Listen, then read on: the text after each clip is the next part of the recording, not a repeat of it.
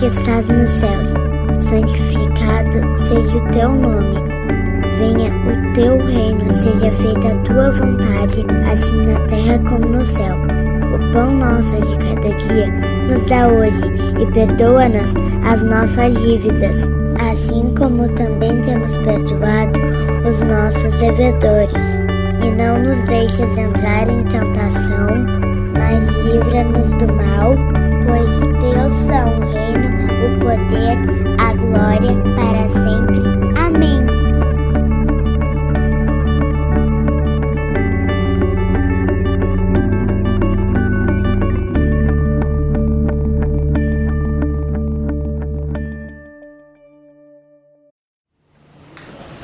Boa noite, pessoal.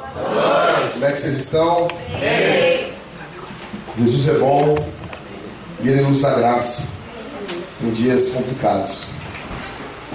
Bom, a gente está numa série sobre o Pai Nosso e fiquei até às sete da manhã, sete da manhã nesse novo horário, terminando esse sermão. Meu coração está muito aquecido para falar o que eu vou falar para vocês. Ahn, e eu queria que todos vocês, todos levassem isso a sério. Uma das coisas que eu, que eu admiro, quero falar aqui, vou falar. O Michael, pessoal, quem conhece o Michael? O Michael é formado em teologia, vocês sabem disso. Nós fomos a formatura eh, teológica lá, que ele se formou em teologia. E eu sempre vejo o Michael com caneta e papel aqui no culto. Michael, Deus te abençoe, irmão. Às vezes eh, eh, pessoas desprezam a pregação Sabe? Eu vivo falando para os irmãos: tragam papel, tragam caneta, anotem o sermão. Eu falo isso há mais de ano, pessoal. E as pessoas não levam isso a sério. E, e sabe o que, que me, me deixa triste? É que hoje o que eu vou falar é de extrema importância. Essas três séries, do Credo Apostólico, a oração do Pai Nosso e a próxima série, que é a série dos Dez Mandamentos, vocês tinham que, de dois em dois anos, ouvir esse sermão de novo. Isso aqui vai pautar a nossa igreja, pessoal. Eu quero ler com vocês, nós estamos nessa série e eu- ficou legal esse vídeo com a voz da Laura, né? Ficou muito lindo, né? Laura, Deus te abençoe, Laura. Já prepara para o próximo domingo, ah, o Letieri e a Valéria, a Laura para falar o catecismo aqui. As crianças falavam, nós tínhamos crianças que falavam o catecismo aqui. Já prepara ela, a parte vermelhinha, a parte que a criança decora. Depois eu explico para vocês, tem os vídeos na internet das crianças falando. Pessoal, nós estamos então na série do Pai Nosso. Evangelho de Mateus, capítulo 6.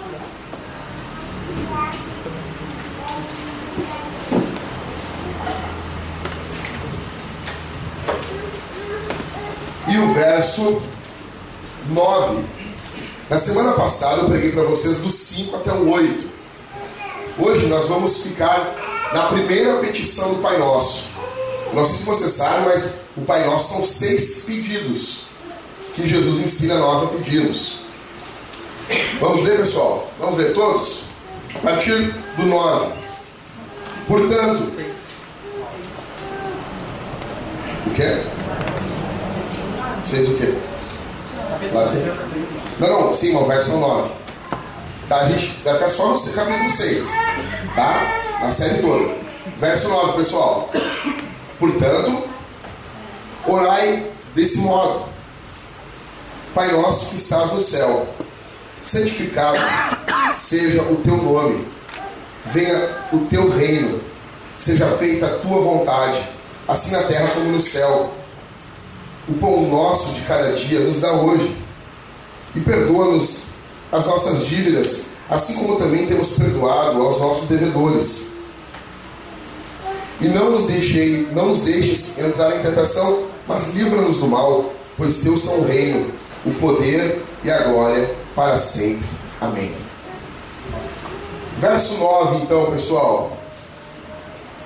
Portanto, orai desse modo: Pai nosso que estás no céu, santificado seja o teu nome.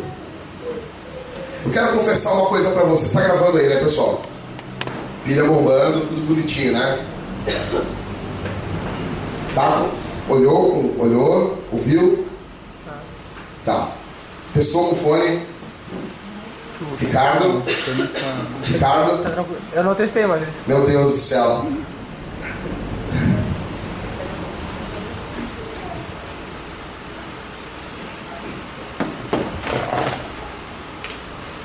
Vamos lá, pessoal.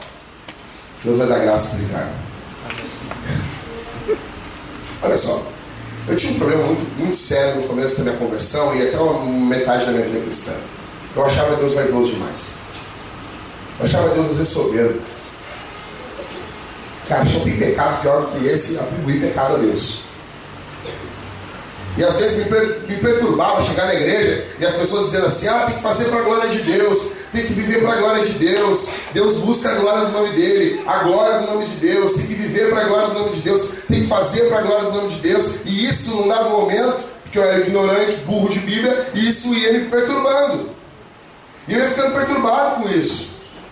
É que Deus, e tanta glória que Ele quer para o nome dele, que tanto louvor que Ele quer para o nome dele, que tanta exaltação, que, que sangria desatada é essa, que precisa de, de, de tanta glória para o nome dele, isso ia me irritando, isso ia me trazendo, porque eu não entendia, pessoal. E estava pensando, por quê? Por que, que a Bíblia fala tanto sobre a glória de Deus? Por que a Bíblia fala tanto que o nome de Deus tem que ser glorificado? E eu ficava perturbado com isso. Saber, já aconteceu com você? Você já pensou isso uma vez? Alguma vez você já pensou assim, tem que ser tudo para a glória de Deus? Assim, não conheci, um pontinho para minha glória, um pontinho, não sobra nada para mim. Mas que Deus esse quer tudo para ele. A Bíblia diz em Isaías que Deus não reparte sua glória com ninguém. Oh, mas nem um pouquinho, tem tanto, é infinito. Não pode um pouquinho para gente? Aqui tudo na nossa vida, ah, morreu, sofreu, foi para a glória de Deus. Meu Deus, isso me perturbava. E uma vez eu estou pregando o evangelho para um, um espírita e deu um livro e texto da Bíblia que diz assim: ah, o cara nasceu doente para que fosse manifesto nele a glória de Deus. Aí Jesus falou e curou, não foi, não foi pecado do pai nem da mãe, era para que se manifestasse a glória de Deus. Aí o Espírito assim, como que Deus é esse? Que bota uma doença numa pessoa para que o nome dele seja glorificado. E isso consumia minha vida. Então, o sermão hoje que eu quero falar para vocês é um pedido que muitos odeiam. E tem muitos que odeiam isso realmente. Já, você já pensou, já pensou nisso alguma vez? Seja sincero aqui. Já parou para pensar isso quando lê a Bíblia? Isso foi alguma, alguma vez, ou foi só comigo isso? Você, você já, já em algum momento na sua caminhada, você pensou assim, Deus é vaidoso. Isso é forte, cara. É estranho. Temos um campeão que confessou aqui junto comigo. Já parou para pensar isso? Já pensou isso? As boas novas para você e para mim aqui essa noite é que nós não somos os únicos que enfrentamos essa luta. As boas novas para você e para mim e para eu aqui essa noite é que Jesus sabia que nós teríamos problemas com isso. Ele ensina os discípulos a orar dizendo assim: portanto, orai desse modo, tem um jeito, tem uma forma de orar. Pai nosso que estás no céu, santificado seja o teu nome. E eu quero explicar para vocês o que, que nós estamos dizendo, o que, que nós estamos afirmando quando oramos, Pai nosso que estás no céu, santificado seja o teu nome. O que, que a gente está afirmando com isso? O que, que Jesus está querendo fa fazer? Cara, isso aqui Acho que esse aqui é o sermão mais importante da minha vida. Presta atenção aqui. O que, Jesus está querendo que você ore? Como que ele está querendo pautar a tua oração? Ah, Jackson, mas então a minha oração ela tem que ser baseada no Pai Nosso. Eu não posso orar no Pai Nosso, né? Reza, né? Não, pode sim. Pode e deve. Pai Nosso que estás céu. Orar, orar. Jesus mandou. Deu um formato, ora de formato. Não tem problema. Quer dizer, tem problema não orar o Pai Nosso.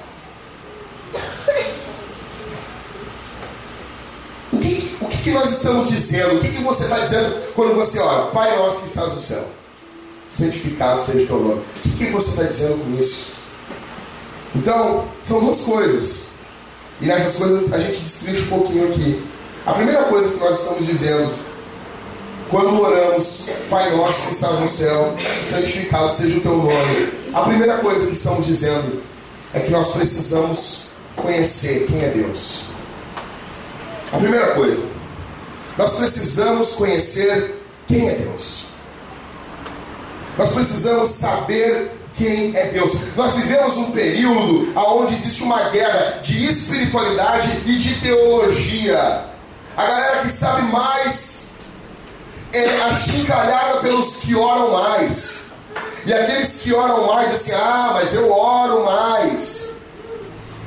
E aquela galera, e fica dividido. Aqui na Bíblia não tem isso. Você não tem como orar direito. Você não tem como orar de forma correta se você não saber quem Deus é. Você não consegue orar. Não existe oração. Não existe espiritualidade se você não souber quem Deus é. E quem Deus é é a primeira coisa que você aprende na Escritura. A Escritura, em primeiro lugar, não é sobre você. Então, em primeiro lugar, precisamos conhecer quem é Deus. Me responda aqui essa noite: quem é Deus? Se eu perguntar para você após o culto, quem Deus é? O que vocês vão falar? Quem vocês vão me dizer? Vocês vão saber dizer, não, vocês dizem quem é Deus, quem é Deus. Fala Deus, Deus, canta Deus, ora Deus, mas não sabe dizer quem é Deus. Quem é Deus? Você conhece o Senhor pelas Escrituras? Você sabe quem Deus é? Você sabe? Você acha que você sabe? A gente está criado na igreja há anos e anos e não sabe quem é Deus. Você sabe quem é Deus? Então, para você saber quem ele é, você tem que saber quem ele não é. E primeiro, Deus não é um ditador maldoso. Deus não é um ditador maldoso que rege o mundo sem um porquê. Deus não é esse cara. Deus não é, Deus não é esse cara que é maldoso. Não é. Segundo, Deus não é um negociante de banco. E a gente está falando de oração é muito comum. Eu paguei o preço na oração, eu depositei no banco de Deus e agora eu quero sacar. Deus não é banqueiro. Se tu fosse sacar, tu só ia sacar o inferno, que é o que tu merece. Ah, vou sacar o que eu mereço. Pega o inferno aí, cabeção. Pega esse fogo aí. Pega esse fogo do satanás. É isso aí. Então Deus não é banqueiro, você não veio aqui sacar nada. Deus não é um ídolo surdo. Você, quando ora, não está orando ao vento. Deus não é comparado a uma imagem de escultura que não faz nada para a gente. Deus não é um Deus grego distante e caprichoso, aqueles deuses da Grécia antiga. Não, aquele Deus caprichoso, vaidoso, e esse sim é vaidoso, depois eu vou explicar para vocês. Deus não é um Deus vaidoso, um Deus caprichoso, não. Deus não é vaidoso. Deus não é uma pessoa que tem prazer em nos fazer mal. Olha aqui, quem é pai aqui? Você tem prazer, não, sério, você tem prazer de sentar o sarrafo do teu filho? Não tem. Não, a Aline tem. Esquece, esquece a Aline. A Aline é, verdade. Deus me livre. Deus me livre. Não, esquece a Aline não conta. Mas o resto, todo o resto do mundo todo. Vocês não têm prazer em bater no filho de vocês. Não tem. Tem que fazer, faça com o coração apertado. Assim Deus. Deus corrige você, Deus corrige eu. Toda vez que Deus nos corrige, Deus com o coração apertado. Porque Ele ama. Porque tem amor. Então você tem que saber quem não é Deus. Então, a primeira coisa que você tá, quem é Deus? Então você tem que entender uma coisa: o nosso Deus é Pai. O nosso Deus é Pai. Você precisa entender isso. Jesus começa a oração para nós, Pai Nosso. Tem que saber com o que eu estou falando. Então, a primeira coisa dentro desse tópico aqui, o nosso Deus é Pai. O que, que isso nos dá quando a gente ora? Confiança. Eu tenho confiança, porque Ele é meu Pai. O nosso Deus é Pai, anota isso aí. Davi conhecia o Senhor como como? Deus como, como ele chamava Deus constantemente nos Salmos? Minha rocha. Ele chamava Deus o tempo todo de minha rocha. Moisés chamava Deus, como Deus se revelou a ele, como o eu sou. O eu sou. Deus diz na Escritura que o seu nome é Eu sou. Jesus aqui não está mudando o nome de Deus. Ele está dizendo que devemos orar falando com intimidade e nos dirigindo a Deus, o chamando com o nome da relação que ele tem conosco. Da mesma forma que você tem um pai e o teu pai tem um nome. Você tem um pai, né? Qual é o nome do teu pai, ô Cris? Tiago. James, Tiago. Tu não chama teu pai de Tiago, né? Chama de pai.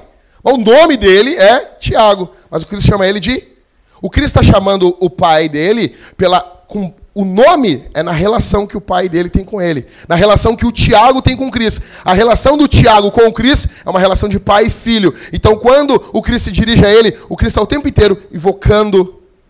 Isso o tempo inteiro está sendo lembrado. Pai. Pai. O que Jesus está dizendo, Jesus não está mudando o nome de Deus. Não é que o nome de Deus não é mais eu sou. Não é que o nome de Deus não é mais Jeová, Yahvé. Não é isso é que Jesus está mostrando para nós que a gente tem um relacionamento íntimo com Deus. Então a primeira coisa que você precisa entender: Deus é Pai. Você tem que entender isso. Deus é Pai. Nós somos adotados, eu já falei isso para vocês. Nós não somos filhos gerados de Deus, não. Nós somos filhos de Deus como Je... não somos filhos de Deus como Jesus. Nós não temos a mesma natureza, mas temos a mesma herança. Se adotar agora, está ali o, o Michael, o Michael vai adotar um filho agora. Esse filho não vai ter a mesma natureza do filho de carne do Michael, mas a herança é a mesma. Assim somos nós. Nós não temos a mesma natureza de Jesus, mas temos a mesma herança, porque fomos adotados. Vocês estão entendendo? Então tá, Jackson, todo mundo pode chamar Deus de Pai? Não. Não. João capítulo 1, verso 12 diz: Mas a todos que o receberam, a Jesus, aos que creem em seu nome, deu-lhes a prerrogativa de se tornarem filhos de Deus. Não é todo mundo que é filho de Deus. Todos somos filhos de Deus. Não.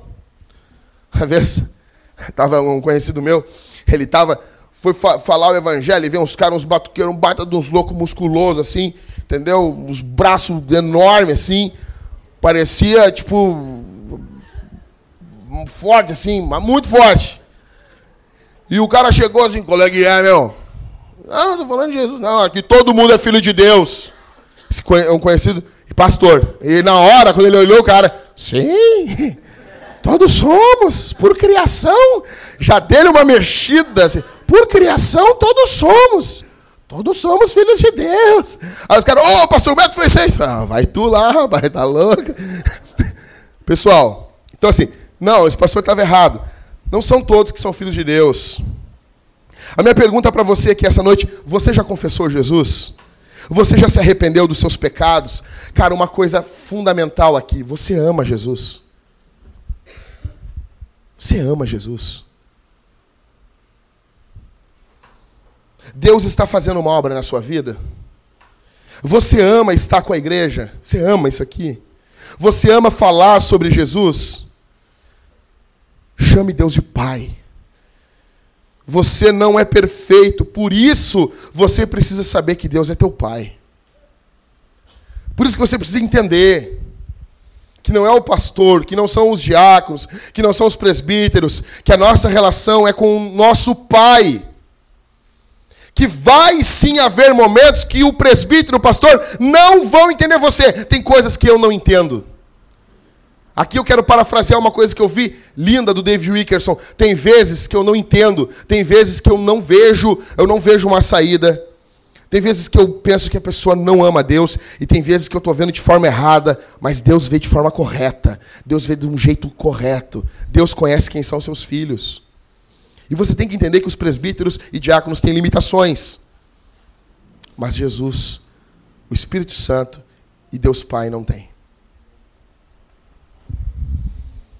Se você ama Jesus e a cada dia quer ser mais parecido com Ele, Deus é seu Pai. Não deixe de se apropriar disso. Nós precisamos de confiança ao orarmos. Somente sabendo e chamando Deus de Pai, nós teremos confiança. Confiança. Confiança. Confiança. Você não ora porque você não confia. Porque você acha que Deus não vai te ouvir. Você precisa saber que teu Deus é Pai. Mas dentro do conhecimento de Deus, para a gente começar a orar, a gente não, não aprende só que o nosso Deus é Pai. A gente aprende também que o nosso Pai é Deus. Ok, a mesma coisa. Não, não é a mesma coisa. Quando eu aprendo que o meu Deus, que o meu Deus ele é meu Pai, isso me dá confiança. Mas quando eu aprendo que o meu Pai é Deus, isso me dá reverência. Porque daí, esse meu pai não é um pai terreno. Pai nosso que estás onde? Não é um pai terreno. Não é que Jesus queria que a nossa comunhão com Deus não fosse íntima demais. Daí alguns teólogos vão dizer assim: não, não é, não é, ó, não é que Jesus esteja dizendo, ah, Pai nosso que estás no céu, para o cara ficar meio não muito perto, né? Meu Deus, ele é um, um é um pai, mas é um pai que está no céu. Não, não é isso. Não é isso. O que Jesus está dizendo é para não compararmos o nosso Deus com um pai terreno e falho. Muitas pessoas aqui tiveram péssimas experiências com seus pais. Muitas pessoas aqui tiveram um pai ausente, um pai carrasco e um pai sem amor. O que Jesus está dizendo aqui é que o teu pai não é ausente. É que o teu pai não é um carrasco. É que o teu pai não é sem amor. Deus não é um pai terreno. Deus não é um pai sem amor. Deus não é um pai maldoso. O nosso pai é Deus. Então, em primeiro, o nosso Deus é pai. Em segundo, o nosso pai é Deus. A primeira coisa, quando eu sei que o nosso Deus é Pai, eu tenho confiança. Mas quando eu sei que o nosso Pai é Deus, eu tenho reverência. Eu tenho noção. Com isso, nós temos que ter reverência, não somente intimidade, mas respeito pelo Senhor. O nosso Pai está no céu. Você está orando ao Deus do céu que está acima de nós, que rege em uma altura extremamente superior, como Deus fala pelo profeta Isaías. Porque os vossos pensamentos não são os meus pensamentos. Porque os vossos caminhos não são os meus caminhos. Assim como os céus são mais altos do que a terra, assim são os meus pensamentos mais altos do que os vossos pensamentos. Assim são os meus caminhos mais altos do que, o vosso caminho. Ou seja, o nosso Deus está no céu, está sentado em um alto e sublime trono, está regendo, está vendo tudo da parte de cima, tem total controle em Suas mãos. É isso que Jesus nos está dizendo para conhecermos. Eu pergunto para você aqui essa noite: você é animado ao saber que o teu Deus não é limitado como teu pai. Você se anima, você é encorajado aqui essa noite ao saber que o teu Deus não vai embora como muitos dos pais de vocês foram. Nós vivemos uma época de homens medíocres. Nós vivemos uma época de homens miseráveis. Uma época terrível. Uma época onde, quando as coisas não vão bem, os homens vão embora. Minha irmã, teu marido ameaçou de ir embora. Me chama em nome de Jesus. Vai embora, vai embora então, cara. Ah, a minha, quando a coisa não vai bem. E outra coisa, quem está namorando aqui? Quem está noivo aqui? Ameaçou de ir embora.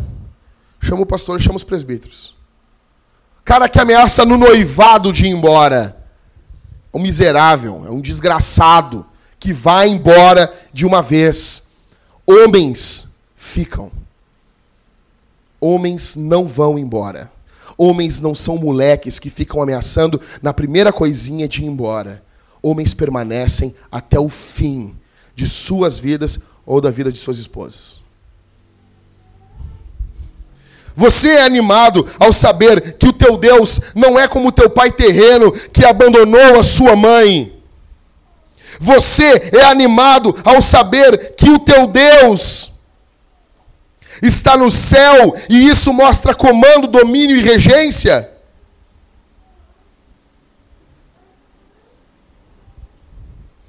Tudo o que nós precisamos em alguém para quem nós oramos, nós encontramos em Deus. A minha pergunta para você aqui essa noite é: isso te estimula a orar? Ou não?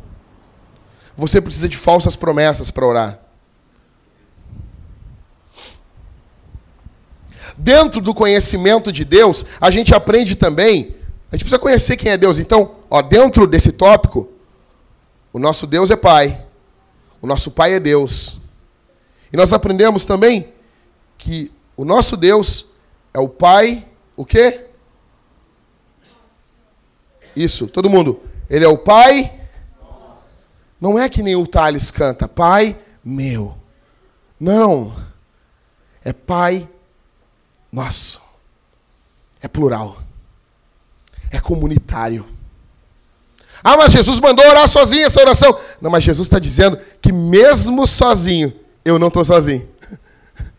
Mesmo sozinho, orando essa oração sozinho, esse Deus não passa a ser só meu.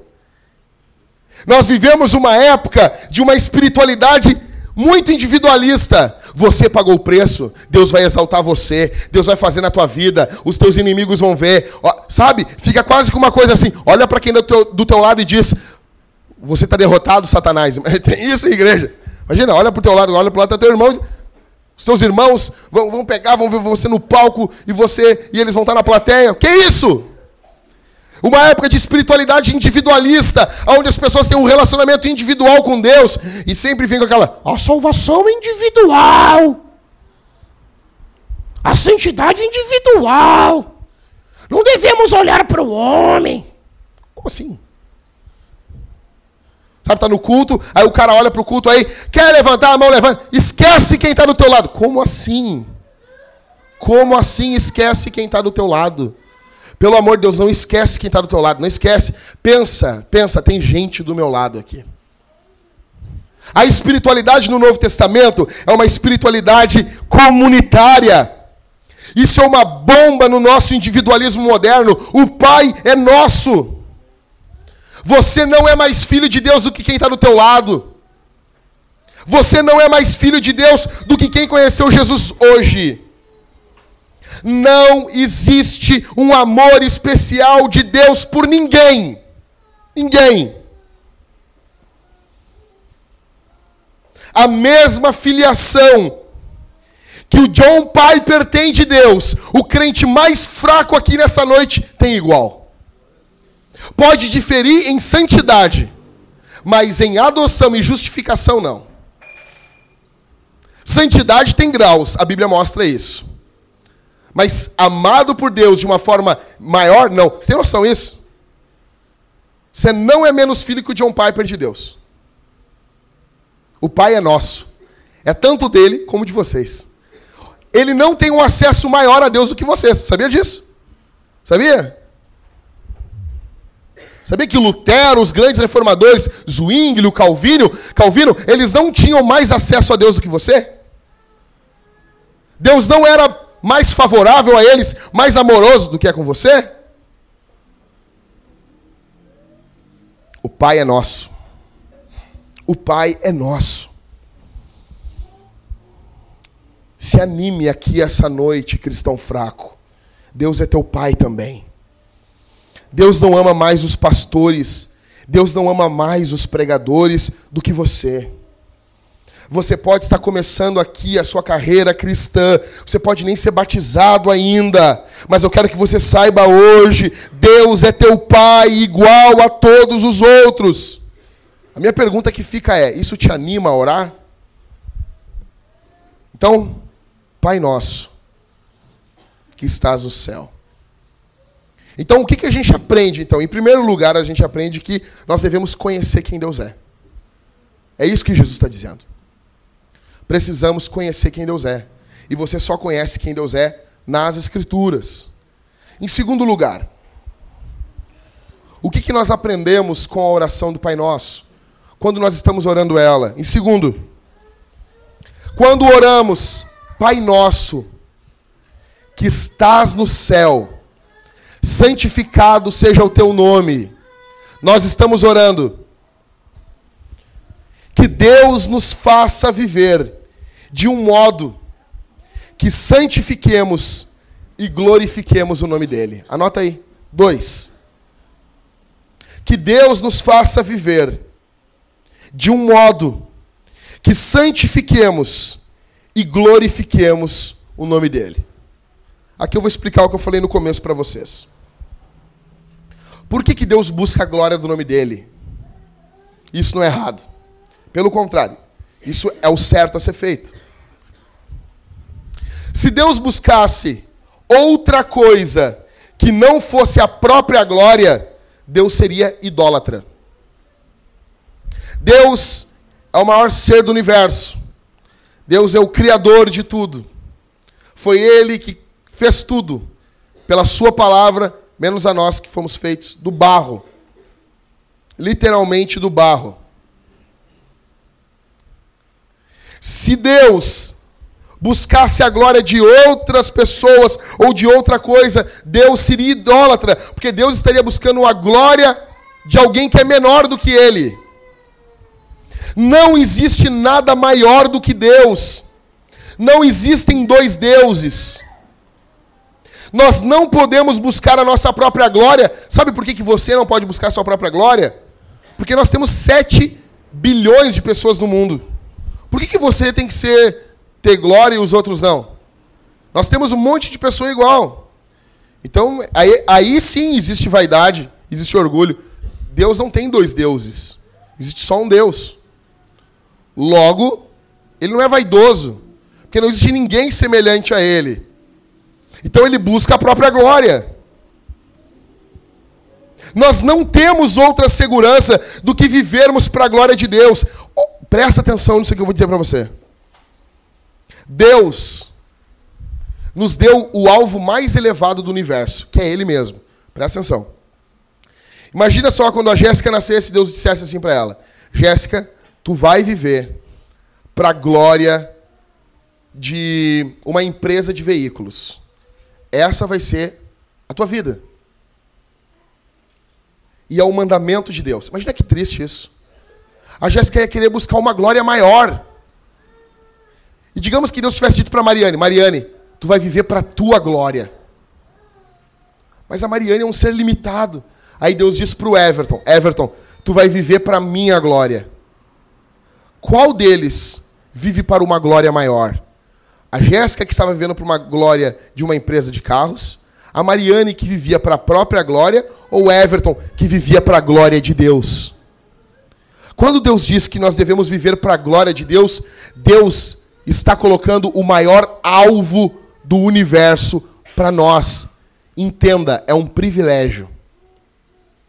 É um privilégio. Outra coisa,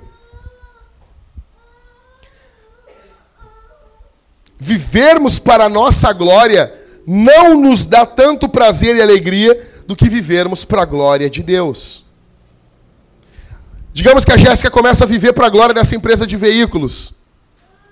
Aí quando vê, vem uma, um problema financeiro terrível. Não, e tem muitas pessoas que vivem para a glória de empresas. Isso é muito comum.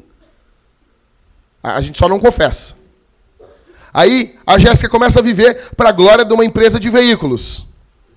E o que, que acontece, pessoal? Vem uma crise mundial e a empresa que a Jéssica estava vivendo para a glória, a empresa quebra.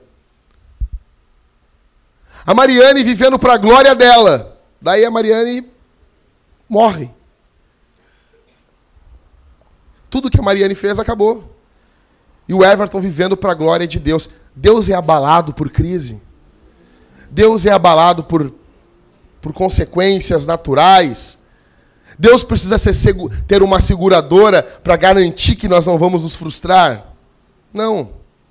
Então, quando nós oramos, Pai nosso que estás no céu, olha o primeiro pedido. Olha, olha que Jesus colocou tudo direitinho. Pai nosso.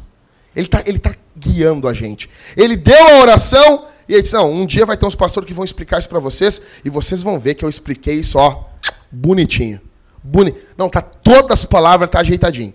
Jesus deu e depois capacitou os caras para pregar o evangelho. Então olha só, Pai nosso. Pai nosso, que estás nos céus. Aí, o primeiro pedido da, da oração: santificado seja o teu nome. Olha só, cara.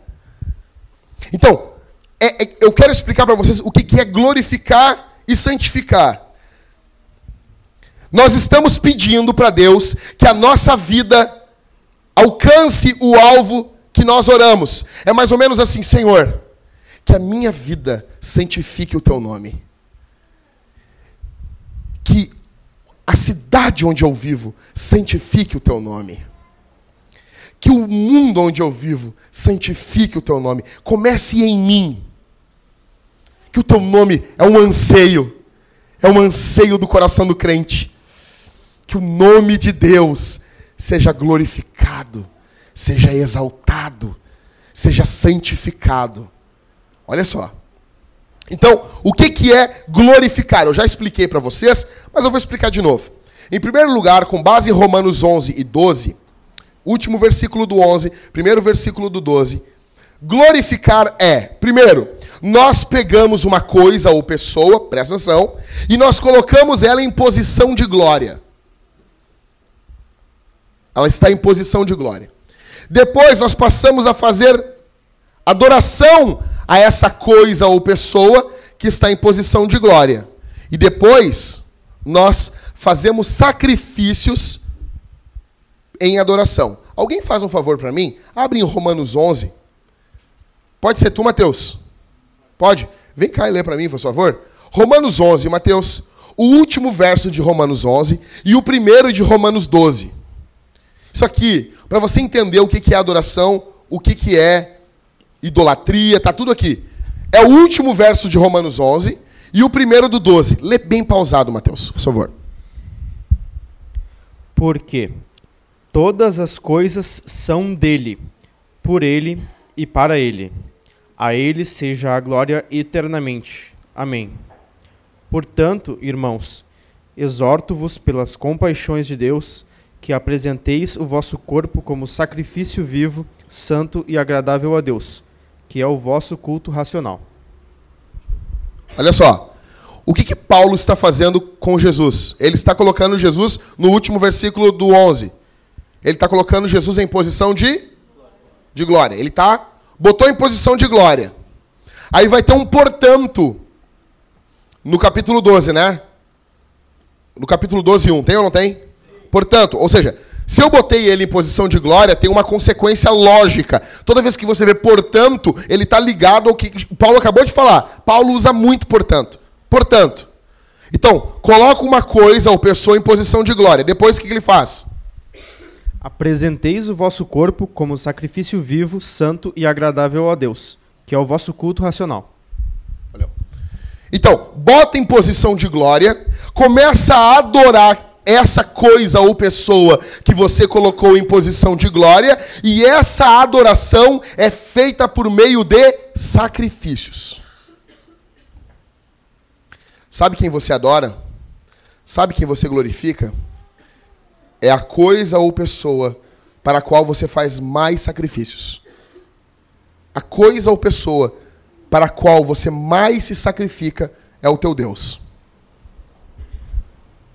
Paulo está falando que tem que ser isso com Jesus. A Ele a glória. A Ele a adoração. Quem é o teu Deus?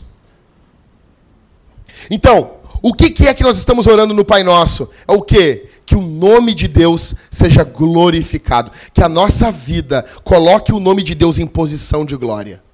Que a nossa vida glorifique a esse Deus e que a nossa vida faça os maiores sacrifícios em prol de Deus. E o bom é que no Novo Testamento o sacrifício é vivo, porque nós sacrificamos a Deus por intermédio do sacrifício de Jesus. Nós não precisamos morrer para glorificarmos a Deus como uma oferta no Antigo Testamento. Porque Jesus já morreu e nós adoramos a Deus por intermédio de Jesus. Mas você tem que entender isso. O que, é que nós estamos fazendo, então, quando oramos isso? Estamos querendo que o nome de Deus seja glorificado. Tá, mas, mas o termo que ele usa aqui é santificar, não é? São sinônimos. O que é santificar uma coisa? A palavra santificar, ela vem de uma palavra hebraica que quer dizer cortar, podar. O cara pegava, era um jardineiro, ele ia podar uma árvore. Aí ele cortava os brotinhos, as, as folhas que estavam ficando velhas, e ele ia podando aquela árvore. Esse podar, do hebraico, é santificar, é cortar, é separar. Quando a Bíblia diz que nós devemos santificar o nome do Senhor, é que nós devemos pegar o nome do Senhor e não deixar misturado com tudo. Mostrar para todo mundo que Deus não é mais uma coisa na nossa vida. Tipo, faculdade, trabalho, marido, mulher, família. Não, não. Deus é santificado. Existe o pacotão de tudo na tua vida, mas Deus é, é, é maior. Mas Deus está é superior você santifica o nome do Senhor, você deixa claro para o mundo que Deus é santificado na tua vida quando tu não trata Deus como mais uma coisa. Como Deus fosse um apetrecho, uma coisinha a mais na tua vida. Sabe, eu tenho pavor quando as pessoas dizem assim: Jackson, tu tem que conhecer meu primo. Meu primo é um cara bom. Só falta Jesus para ele. Como assim? Só falta Jesus, falta bem pouquinho, né? Falta tudo. Só falta o Criador. Não, o resto ele tem. Só falta Jesus. Meu Deus, então falta tudo. Ele está perdido, então. Deus, ele tem que ser santificado na nossa vida. Esse deve ser o tema das nossas orações. Deus deve ter um peso, uma importância diferente para você. O teu trabalho ele tem um peso, a tua esposa ela tem um peso, o teu, o teu negócio ele tem um peso, tem uma importância, mas Deus não. Deus é, Deus é mais, é superior. A importância de Deus é superior. O que Jesus está dizendo para a gente é que vocês têm que almejar, que vocês têm que pedir, Senhor, que o teu nome seja santificado na minha vida, que o teu nome seja exaltado na minha vida, que a minha vida seja para santificar o teu nome, seja para mostrar para o mundo que o teu nome é separado de tudo, Senhor. É isso que Jesus está dizendo para a gente. Isso deve ser o tema das nossas orações. A primeira petição, Jesus manda a gente orar, isso aqui, Aline, no primeiro, o primeiro pedido. O primeiro pedido é sempre o mais importante. É o primeiro, é o pedido mais importante. É a coisa mais importante de tudo que nós vamos orar no Pai Nosso. Na verdade, o Piper vai até dizer que tudo do Pai Nosso vem da primeira petição. É uma consequência. Tudo, tudo vai fazer com que o nome de Deus seja santificado. Todo o resto da oração do Pai Nosso. Mas mesmo assim nós vamos estudar petição por petição. Então a primeira petição é: o que nós estamos pedindo para Deus? Santifica o teu nome na minha vida. Santifica o teu nome, que o mundo veja que o Senhor, ele, o Senhor é diferente na minha vida, que o Senhor não é um apetrecho a mais na minha vida. Isso tem que ser um anseio da nossa vida. E isso deve ser o tema das nossas orações, o pedido central. A minha pergunta para você aqui essa noite: você nota que a espiritualidade do Brasil não segue esse meio aqui? Você nota que o que Jesus está pedindo aqui, mandando, na verdade, a gente orar, a espiritualidade no Brasil não é assim. Cresce, cresce o número de igrejas do Brasil e a situação do nosso país não muda. A gente tem muito evangélico e pouco evangelho.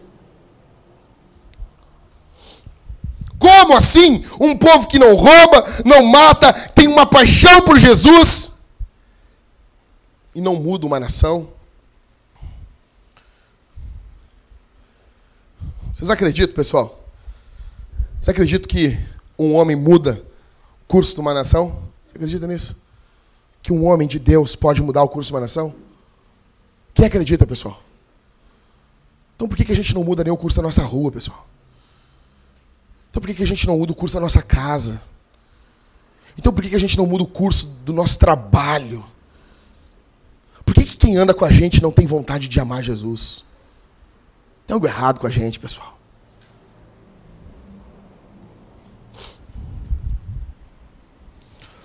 Tu nota que esse pedido aqui não é levado em conta hoje?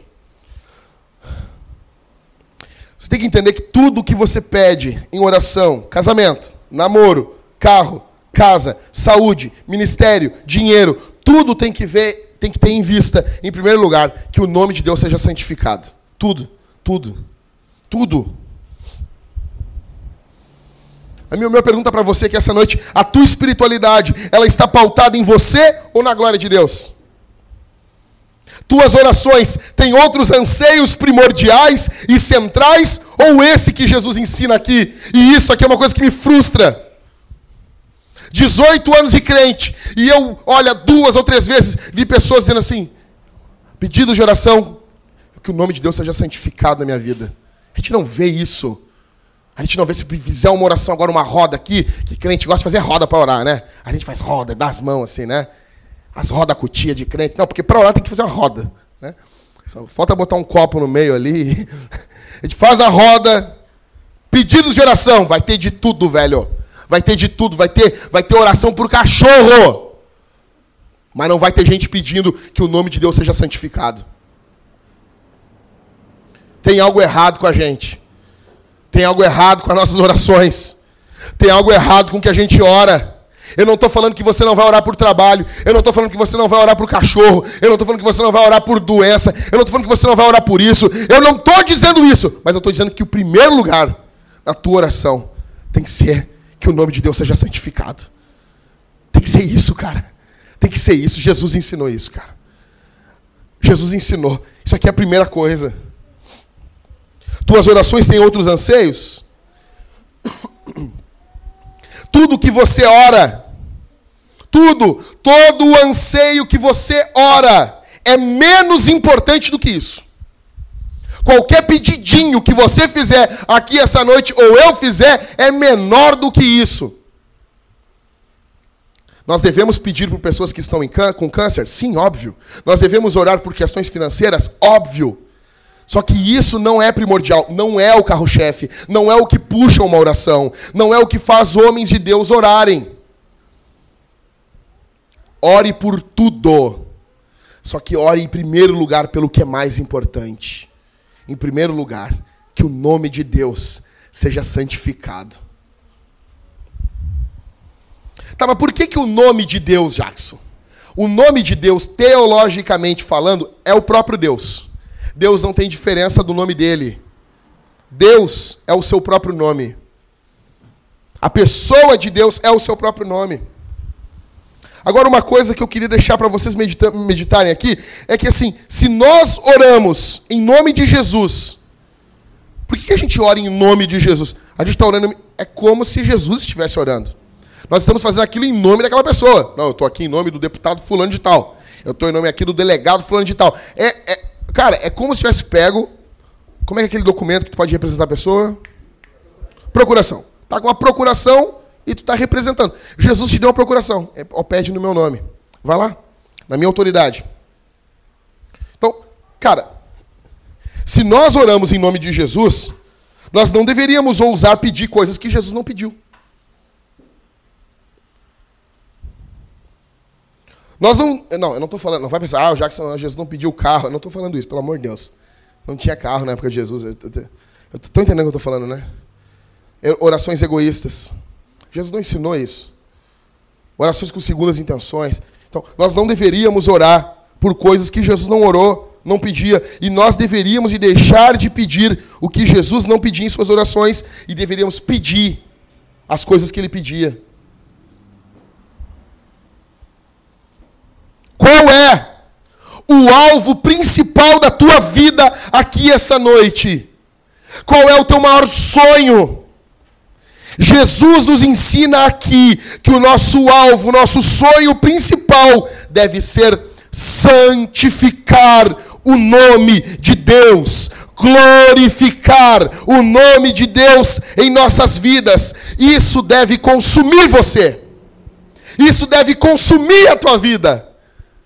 Faz faculdade, estuda, leia livros, trabalhe, monte uma empresa, faça tudo, mas isso não pode consumir você. O que consome você é a santidade do nome de Deus. E isso tem que consumir a tua vida. Isso tem que tirar o fôlego de você. Você tem que ficar angustiado por ver o Rio Grande do Sul do jeito que está. E a solução não está na mão do Melo, não está na mão do Marquesan, está nas mãos de Jesus. O mundo precisa de uma resposta da igreja. O mundo precisa de uma resposta nossa.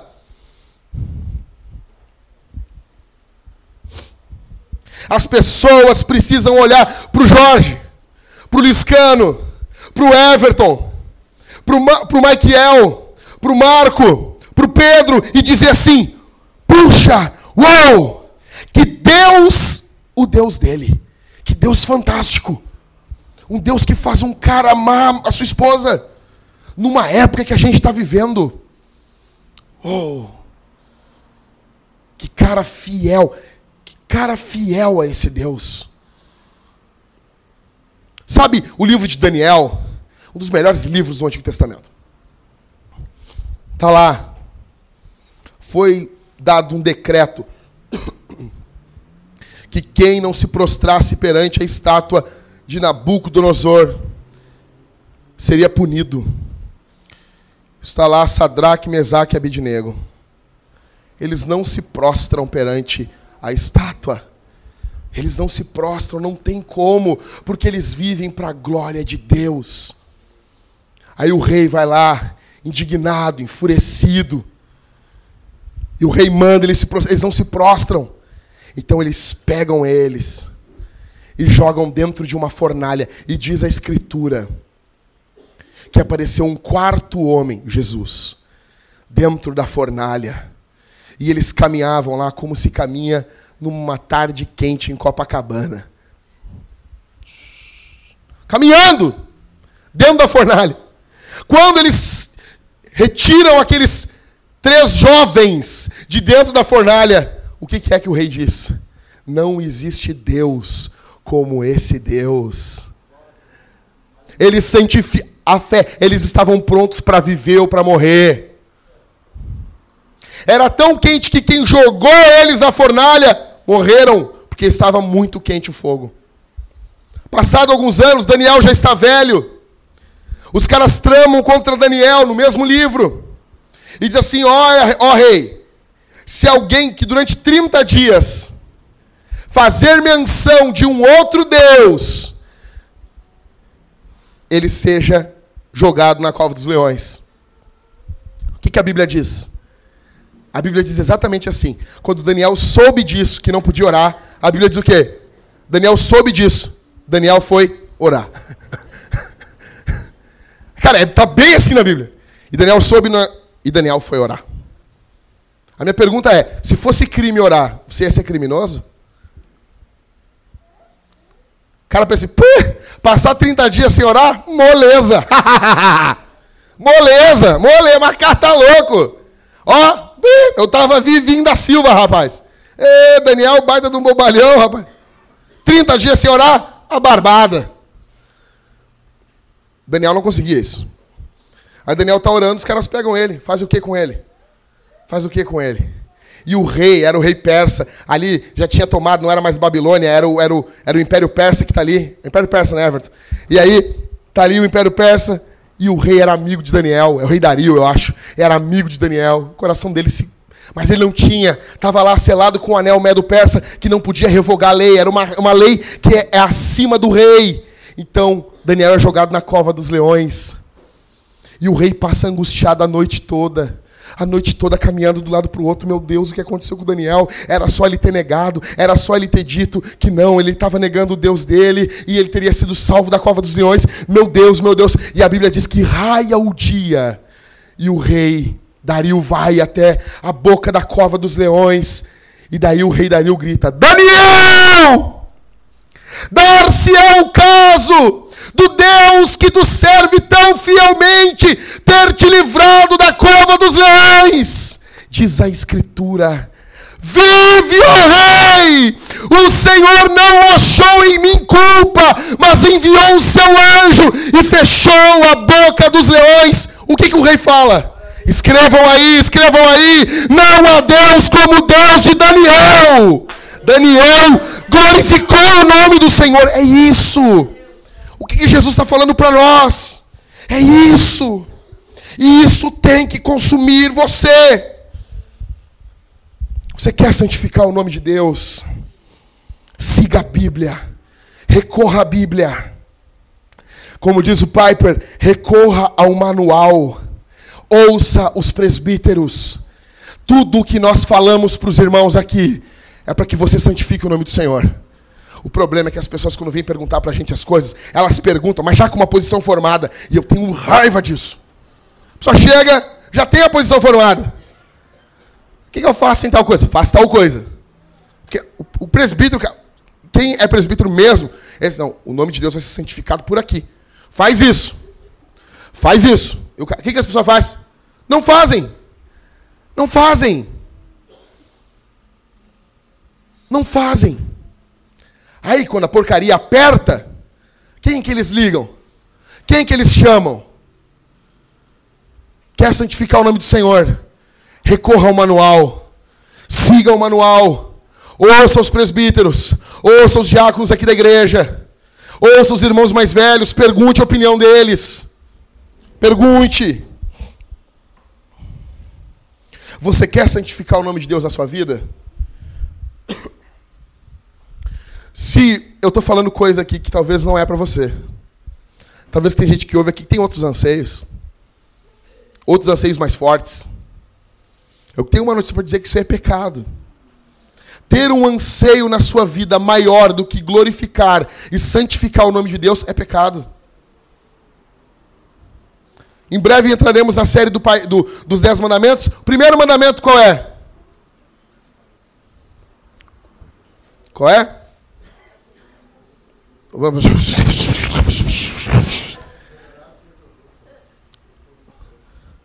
Oi?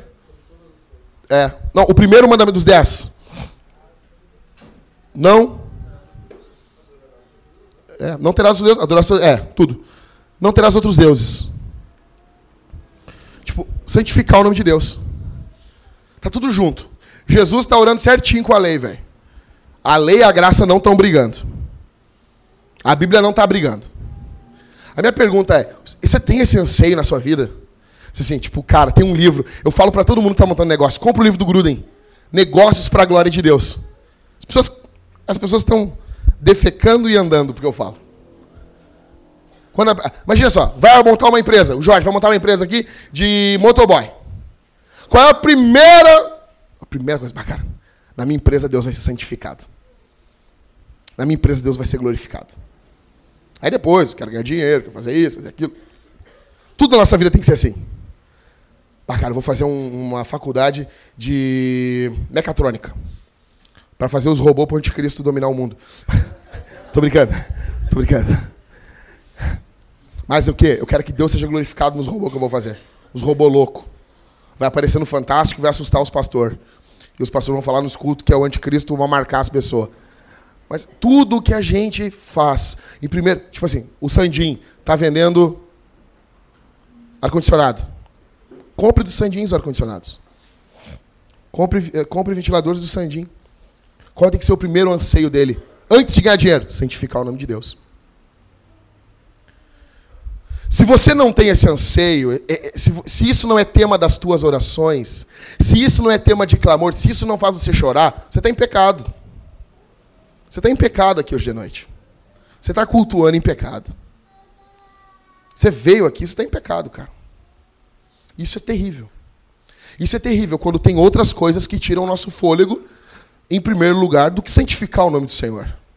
Eu não estou dizendo que você não vai ter outros anseios. Eu não estou dizendo que você não vai ter coisas que vão tirar o teu fôlego. Eu não estou dizendo nada disso. Eu só estou dizendo que essas coisas não podem estar em primeiro lugar.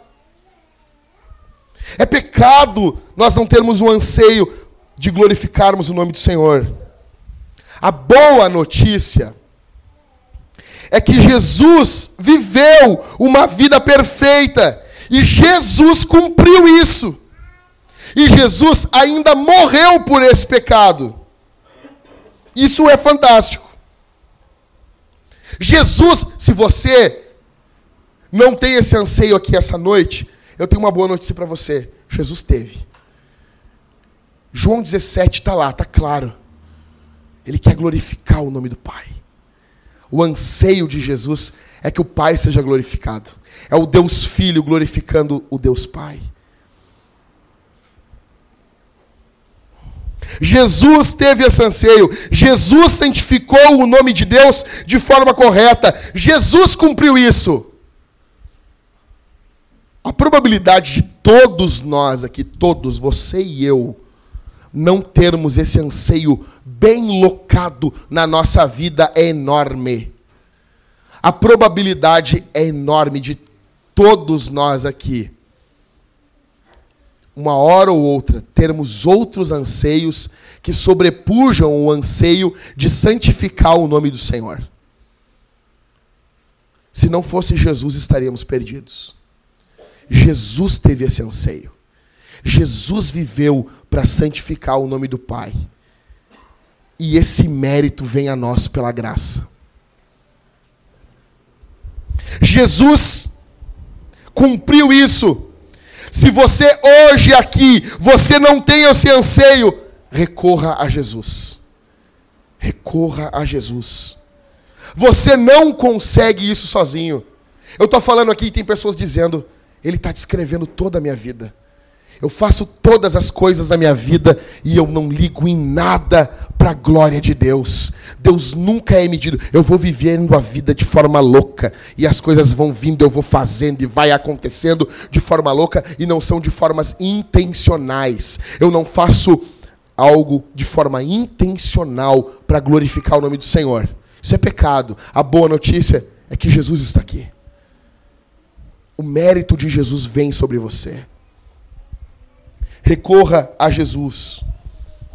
A boa notícia também é que o Espírito Santo pode transformar você aqui essa noite. Você se sente confrontado aqui com o que eu estou falando? Está sur sentindo surgir um sentimento dentro de você de santificar Deus na sua vida? Você está assim, puxa, mas eu queria santificar mesmo. Eu devia fazer isso. Isso deveria ser o meu alvo e não está sendo. Isso é o Espírito Santo. Isso é o Espírito Santo. Através da pregação do Evangelho. Está sentindo essa vontade dentro de você crescendo, vai ouvindo sermões, meu Deus, mas eu queria tanto isso. Prazer, Espírito Santo. Ore por isso. Esteja animado, porque já é o Espírito operando em você. E você quer ter uma vida missional? Quer ter? Nada é tão missional do que uma vida que santifica a Deus no dia a dia. Nada. Nada, nada, nada. Nada é mais missional do que santificar o nome do Senhor. Imagina aqui, irmão. A nossa igreja santificando Deus no dia a dia. Imagine esse sendo o nosso anseio, o teu e o meu. Ao trocarmos, a gente vai trocar uma coisa por outra, o nosso anseio, santificar o nome do Senhor. Imagina. Ao comprarmos, a gente vai comprar o nosso anseio, santificar o nome do Senhor. Vamos vender. As irmãs que vendem Avon aí. O anseio primeiro qual é? Poder fazer umas compras com lucro? Não. Primeiro anseio, santificar o nome do Senhor. Imagina. Vamos nos casar. Qual o primeiro sentimento? Primeiro, primeiro fazer sexo? Não. Primeira, primeiro alvo, santificar o nome do Senhor. Vamos pregar. Qual o primeiro, primeira sensação? Me aparecer? Não. Santificarmos o nome do Senhor. Vamos trabalhar. Primeira razão, santificar. Deus é santificado em quem trabalha. Deus não é santificado em vagabundo. Vamos dormir. Deus é santificado, claro. Deus é santificado em gente ansiosa que não consegue dormir de noite e fica, o cara dorme, o cara porque quem dorme confia em Deus. Deus, toda vez que a gente dorme, Deus está dizendo para a gente assim, ó, eu, eu, eu, Eu consigo viver no mundo sem tu. Fica tranquilo. O mundo segue. Você vai morrer e o mundo vai seguir o mundo. Deus consegue ser Deus sem a gente. Imagina a nossa igreja no dia a dia, uma explosão de pessoas que santificam o nome de Deus em tudo que fazem. Imagina o que aconteceria nessa cidade. Quero orar com você. Então, nessa primeira petição, fica de pé, igreja. Quando você orar, Pai Nosso, santificado seja o teu nome. Pai Nosso que estás no céu, santificado seja o teu nome. Saiba que você está pedindo que a tua vida, em primeiro lugar, santifique o nome de Deus. Feche os olhos. Vamos orar. Feche os olhos, igreja.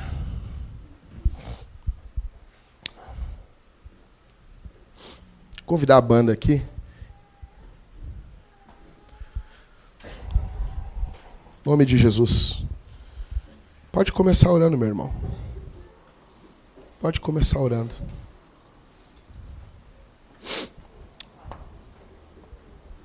Senhor. Pai. Obrigado pela tua palavra.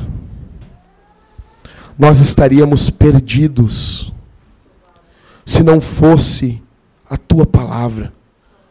Não saberíamos o que fazer, não saberíamos como orar, não saberíamos como agir. Mas a tua palavra nos guia até como orarmos. A tua palavra nos guia até o que devemos pedir. Obrigado, Senhor. Nós não sabemos nem pedir, Senhor. Nós não sabemos por natureza orar, não sabemos. Mas o Senhor, até a orar, nos ensina. Que o nosso modelo de oração seja a oração do Pai Nosso. Não seja o nosso anseio louco, ansioso. Que o nosso primeiro anseio seja santificar e glorificar o teu nome. Oh Deus, santifica o teu nome em nossas vidas. Que nossas vidas venham santificar e exaltar o teu nome. No nome de Jesus. No nome santo de Jesus. Ó oh Deus, ó oh Deus, ó oh Deus, ó Deus, ó Deus.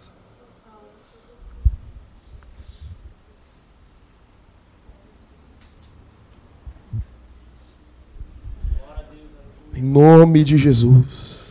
Santifica o teu nome em nossas vidas. Glorifica o teu nome em nossas vidas. Que a nossa vida, Senhor, seja um santificador ambulante. Que a nossa vida seja uma liturgia ambulante. Que a nossa vida, que nossas vidas sejam uma doxologia ambulante que a nossa vida seja para glorificar o teu nome.